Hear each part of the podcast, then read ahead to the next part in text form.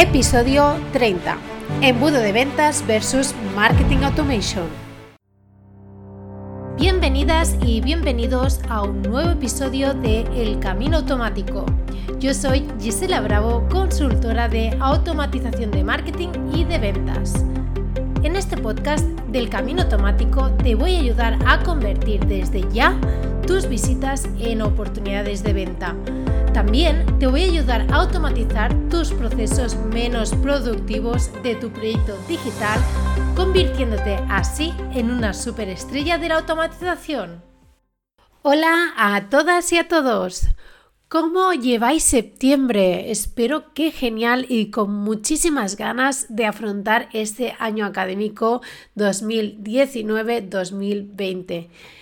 El otro día estuve hablando con, con, una amiga de que para mucha gente septiembre es también como si fuese enero, ya que mucha gente aprovecha para establecerse nuevos objetivos, empezar nuevos proyectos, establecerse nuevas metas.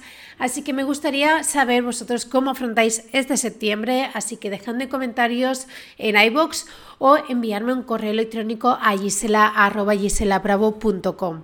Antes de empezar, quiero dar las gracias a los que me han dado me gusta en el anterior episodio en el que hablaba sobre un podcast barra guía eh, sobre un paso a paso para hacer una automatización. Así que los agradecimientos en este caso son para Juan Víctor, Aurelio, Miguel Ángel y Alberto Soler. Realmente estos me gustas son muy muy importantes para los que estamos creando contenido para la audiencia, ya que nos ayuda a saber qué contenido os interesa y si realmente te gusta todo lo que vamos comunicando. Así que para mí sería muy positivo si le das me gusta en iBox, ya que es un subidón y es genial tener interacción por tu parte. Bueno, una vez eh, ya dado estos agradecimientos, déjame que haga un poco de eh, spam de valor que se dice. Actualmente muchos emprendedores me están solicitando una consultoría para automatizar su marketing en sus proyectos digitales. Así que ya he abierto este tipo de servicio. Si queréis información me podéis contactar por gisela.giselabravo.com o por el formulario de contacto de la página web de giselabravo.com. También te avisaré cuando esté lista la página dedicada a la consultoría que la estoy preparando. Quiero que quede bastante claro todo. Pero bueno, de momento, si queréis, me podéis contactar por correo electrónico y ya os pasaré toda la información. Ahora sí, si te parece, vamos al tema del día. Hoy te voy a hablar sobre, como has visto ya en el título, sobre embudos de venta y marketing automation. He recibido al menos que hay bastante confusión sobre estos dos temas y que incluso a veces se puede llegar a pensar que es lo mismo. Os aviso que lo que yo diga obviamente no es ni la verdad absoluta ni mucho menos, solo simplemente os voy a dar mi opinión, qué es lo que pienso sobre este tema. Así que vamos a ello. La que habla de automatización. Si te parece, voy a, recordar el objetivo que tiene el marketing automation. Es muy sencillo ya que el principal objetivo, que no es el único, pero el principal por el cual establecemos una estrategia de este tipo, es crear oportunidades de venta. Aquí yo creo que ya empezamos con la primera gran diferencia.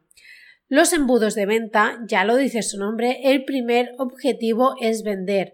No es lo mismo crear oportunidades de venta que directamente ya vender. Es decir, que las conversiones, por ejemplo, de marketing automation es, son más conversiones de detectar aquellos usuarios que realmente tienen interés y directamente el objetivo de los embudos de venta, digamos que ya es pasar por lo que es el carrito de la compra. También te digo y aviso que no siempre es así y que hay muchas excepciones, pero para hablar sobre este tema necesito, aunque no me guste personalmente, tengo que generalizar. Los embudos de venta suelen empezar en una landing page con un copywriting muy bien elaborado. Consta, suele constar de varias partes te hablan sobre qué te va a aportar el producto o el servicio, testimonios, motivos por el cual es la mejor solución para ti y entre otros argumentos puramente comerciales. Tienen call to actions en los que te ofrecen un primer contenido gratuito. En el caso de que no te hayan convencido, también utilizan una estrategia de remarketing para no perder estas oportunidades de conversión. Así que son, bueno, recuerdo que esos, que el tema de remarketing son aquellos banners que te van saliendo y te van persiguiendo siempre que vas navegando por, por internet una vez ya has visitado una página web. Utilizan también una secuencia de correos electrónicos, algo que se puede llegar a asemejar a lo que se utiliza en Marketing Automation. Esta secuencia de correos electrónicos consta de mensajes diversos para convencer. Es, por ejemplo, muy común, seguro que te va a sonar, que haya normalmente un webinar de por medio para acabar de convertir. Realmente, eh, mi opinión personal es que es una estrategia muy interesante, está muy enfocado a lo que es la optimización para obtener la mejor conversión posible. Así que no debemos perder de vista este tipo de páginas ya que podemos obtener técnicas y estrategias muy, muy interesantes. Pero también quiero avisarte. En el mundo del embudo de ventas, como casi en cualquier sector, pero en este especialmente me he encontrado muchísimos casos hay mucho vende humos. Hay muy buenos profesionales, pero es que es muy fácil confundir a estos, que es una lástima, con personas que te hacen promesas del tipo eh, vas a vender productos y facturar al mes siete cifras o, por ejemplo, la famosa frase de vende en piloto automático cosas que ya te digo de entrada que no se suelen cumplir y que sin, eh, sin estudiar realmente tu proyecto es muy difícil que te lo puedan prometer así ya de primeras. Mi recomendación es que siempre que te digan esto, ya directamente cierras la pestaña y huyas de todo este tipo de comunicación.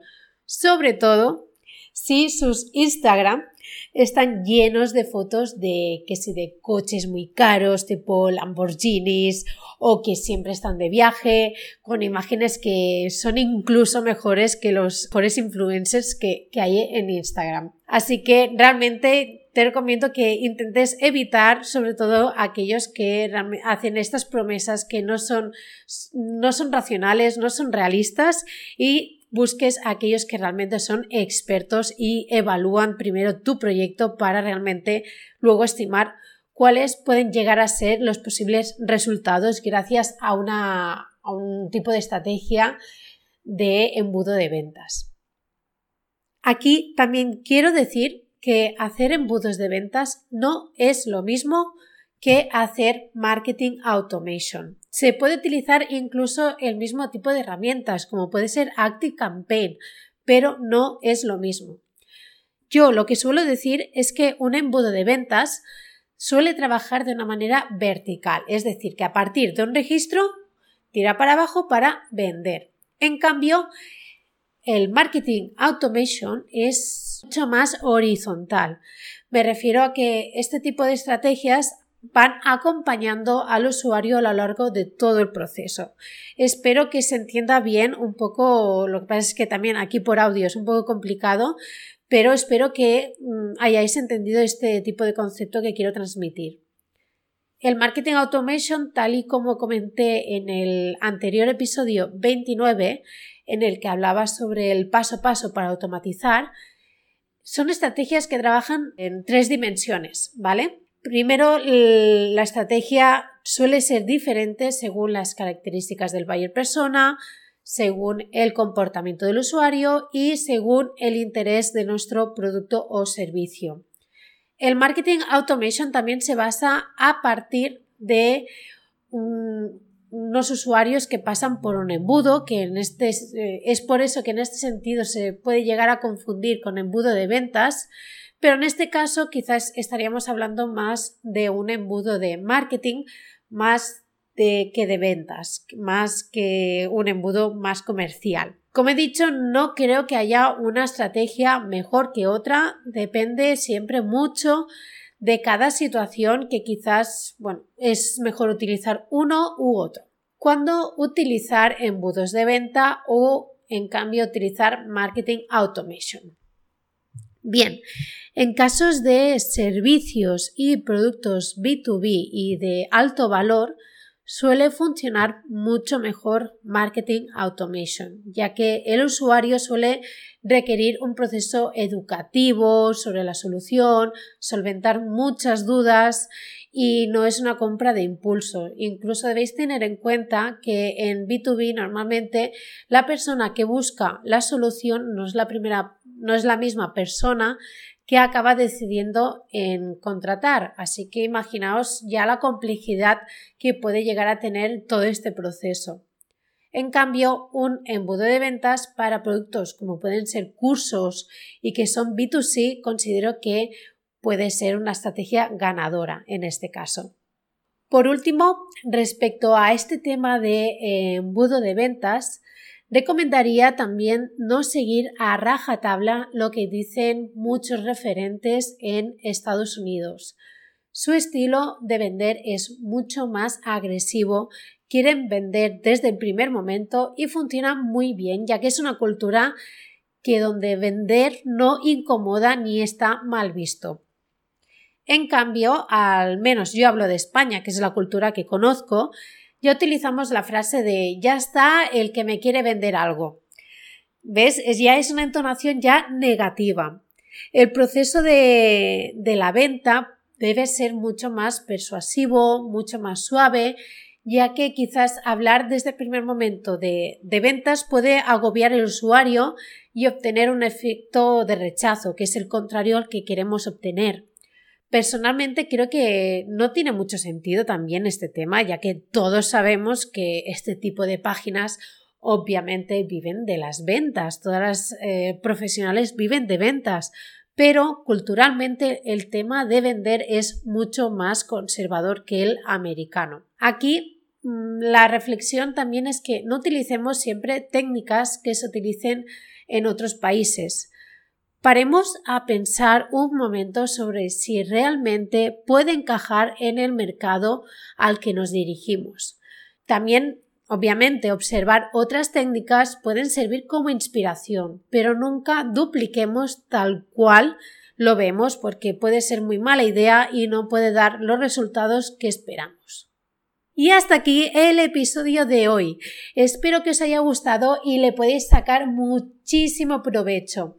Recuerda que espero tu feedback en el formulario de contacto de giselabravo.com. Todas las consultas y sugerencias serán más que bienvenidas. Tus preguntas podrán salir en próximos episodios y a los temas que propongas dedicaré un episodio. Muchísimas gracias por los comentarios y me gustas en iBox y nos escuchamos en el próximo podcast.